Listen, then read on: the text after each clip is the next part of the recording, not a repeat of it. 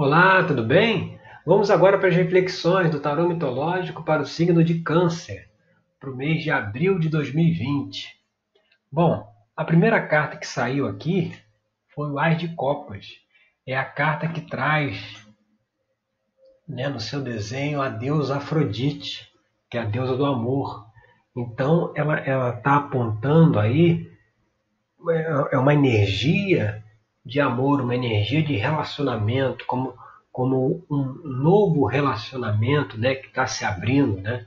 Está com essa energia forte aí para esse mês de abril, de, de, um novo relacionamento, né? Vamos ver que, que relacionamento pode ser esse, né? Na carta 2, que é o que pode estar tá bloqueando né, esse, esse, essa energia aí, o que pode trazer dificuldades para ela, Aí você vê, saiu mais uma carta no naipe de copas, que é o oito de copas.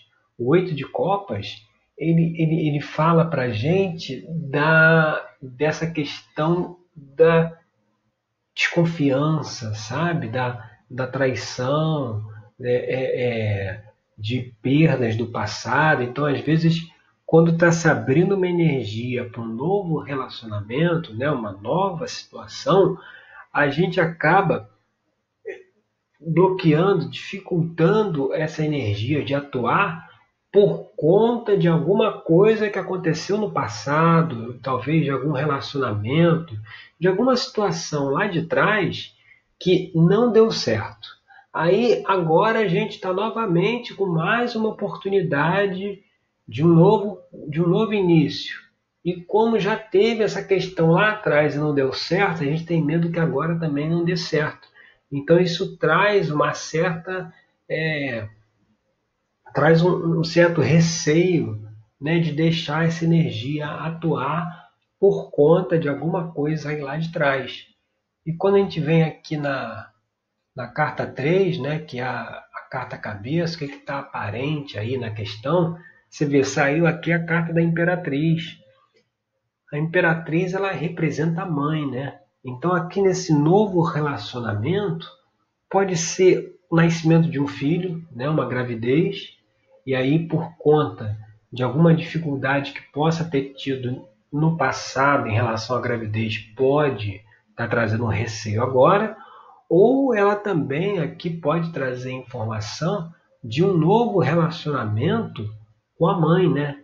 com a figura feminina, porque aí a gente, lá na terapia tarológica, a gente, como é um trabalho individual, a gente analisa aí junto com a pessoa como que as cartas que trazem aí as reflexões, como é que elas encaixam né, na vida dela, né? o que, que aquilo significa dentro do cotidiano. Então, pode ser tanto uma pessoa que esteja passando por processo de gravidez, pode ser uma relação aí com a mãe, pode ser uma relação aí com a família, com alguém, alguma pessoa da família, do entorno, ou uma relação com o filho também pode ter a ver com isso. E aí no atendimento lá da terapia a gente vai trabalhando essas questões. Então aqui na posição 3 veio a imperatriz. E agora se a gente olhar para a posição 4, né, que é a base da questão, né, o que está por debaixo aí da questão, a gente vê o sete de ouros. O sete de ouros ele é também uma carta, assim como lá o oito de copas, que, que mostra também um certo receio da perda, né? um medo de perder. Né? A gente, quando está numa situação estabelecida, mais confortável, a gente não quer arriscar, né? a gente não quer, não quer é, partir para outros objetivos, porque a gente acaba se acomodando, né? Então, está mostrando assim, a nossa vida é, é tudo está relacionado. Não existe assim parte familiar, parte financeira, parte espiritual, religiosidade, conexão com o divino, parte profissional. Não, não é, não são, não são divisões. É tudo uma coisa só. Então, quando a gente resolve determinadas questões ligadas aí ao naipe de copas, que é o naipe das emoções, do sentimento, quando a gente resolve essas questões, pode ser com a mãe, com o filho, gravidez, isso também se reflete em outras áreas da nossa vida. Né? E aqui o sete de ouros, ouros é um, é naipe ligado à parte material. Então, muitas vezes, decisões materiais não são é, é, tomadas, né? tem um receio de se arriscar, não só por conta da situação em si, mas é por uma outra questão relacionada aí a essa coisa do sentimento, né? Que acaba que quando não se resolve essa questão, ela acaba atrapalhando outras áreas também. A gente fica até com receio de arriscar, a gente fica com receio de, de, de se lançar, né? por conta de situações do passado que não estão ainda bem resolvidas, e isso acaba é, norteando aí o nosso comportamento. E quando a gente vem aqui para a carta 5, que é influências do passado, você vê mais uma carta aí do naipe de ouros, mostrando essa coisa ainda também é, é, é, do apego à, situação né, estabelecida né, anteriormente, né, mostrando que muitas vezes o fato da gente se apegar aos frutos do passado, né, se, se apegar ao que a gente conseguiu lá atrás, dificulta a gente de ir em busca de novos objetivos e de novas alternativas, mostrando que esse nove de ouros, que é uma carta que mostra é, é, onde está Dédalo aqui satisfeito, né, por conta do que ele conseguiu, tem nove pentáculos aqui aos pés de Dédalo, mas mostrando que, apesar do que a gente conseguiu, apesar do que a gente conseguiu estabelecer, a gente tem que ir adiante, a gente tem que caminhar para frente enfrentando os desafios. E nesse caso aqui específico, essa coisa do desafio, esse medo talvez de se lançar para que seja equacionado, vai ter que primeiro ver essa questão do sentimento aí que apareceu em primeiro lugar, sabe? Dessa relação aí. E quando a gente vai aqui para a carta 6, que é influências do futuro, você vê que vem aqui a rainha de ouros. Você vê mais uma carta aí no naipe de ouros. A rainha de ouros, pelo contrário, ela não tem nenhuma dificuldade de se lançar, nenhuma dificuldade de agir. Ela é independente, é a rainha Ônfale. Ela é totalmente independente, totalmente senhora de si, entendeu? O poder está na, na mão, nas mãos dela, né? Aqui a gente vê que ela está segurando um pentáculo na mão direita e na mão esquerda ela segura um cacho de uvas, que a uva representa aí a prosperidade, a abundância, né? Então é alguém que, que, que faz, né? Que, que realiza. E a pessoa que tem essa habilidade de fazer e realizar, ela não, ela faz isso porque ela não está presa, a, ela já conseguiu resolver questões do passado que poderiam tirar esse poder dela, né? Então é isso que está mostrando. Se conseguir acertar essas questões, traz para você mais poder de independência também, né?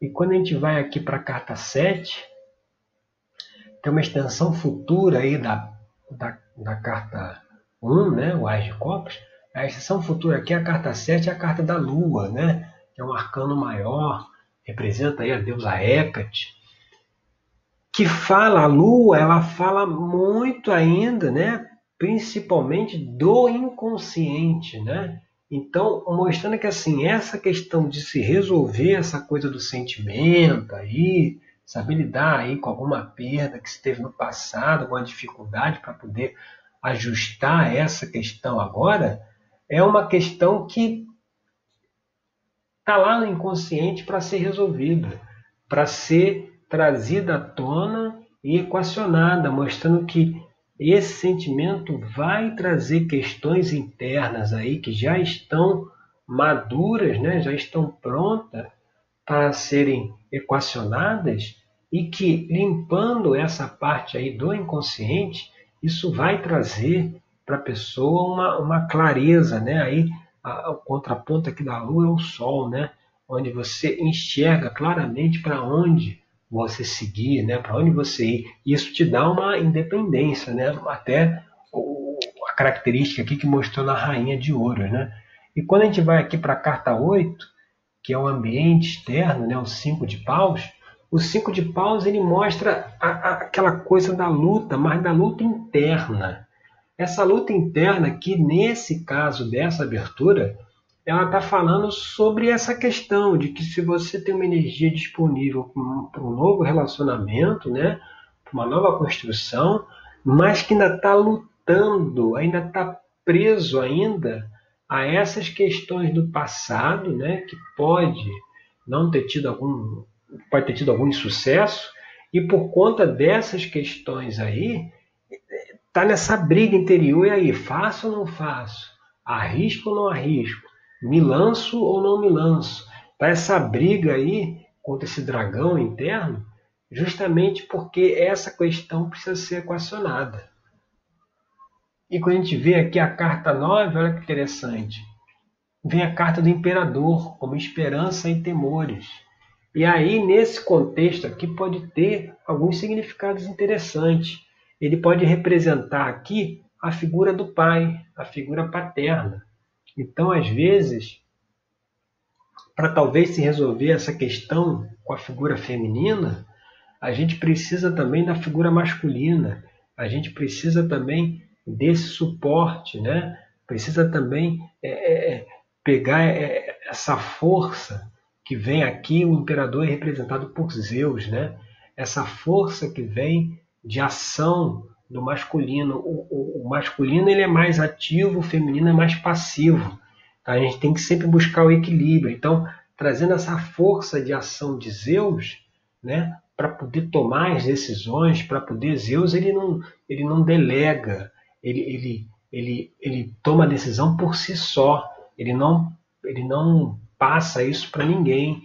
Então, mostrando a necessidade, a esperança de usar essa força né, masculina, prática, né, de, de resolver, de, de solucionar as situações, e é, e é algo que trará o quê? Né, o que traz aqui como influências, que situações do futuro, né, na verdade. Qual é a situação futura aí que, que se abre? Aí você vê dois de ouros. O dois de ouros é aquela carta onde aquela energia né, material, né, aquela energia criativa para novos projetos, novas realizações no campo material. Se lá atrás, né, na carta aqui na carta 4, que esse, esse medo de, de sair de uma situação confortável e arriscar, né, se equacionar essas questões aqui que a gente está comentando, você vê, se abre um caminho de nova realização material, um novo caminho, ou seja, aquilo que estava se hesitando em se lançar, a pessoa acaba se lançando, né? acaba indo pelo, por, a, por aquela nova alternativa que apareceu. Mas isso, se resolver todas essas questões aqui que estão sendo trabalhadas, é que vai abrir né, uma porta para chegar aí a essas oportunidades que estão por vir, né? Então essas são as reflexões para o signo de câncer para o mês de abril de 2020. Eu sou Rodrigo Cruz, terapeuta tarológico. Agradeço aí pela sua audiência e até o nosso próximo encontro com mais uma reflexão aqui do tarô mitológico, tá certo? Obrigado.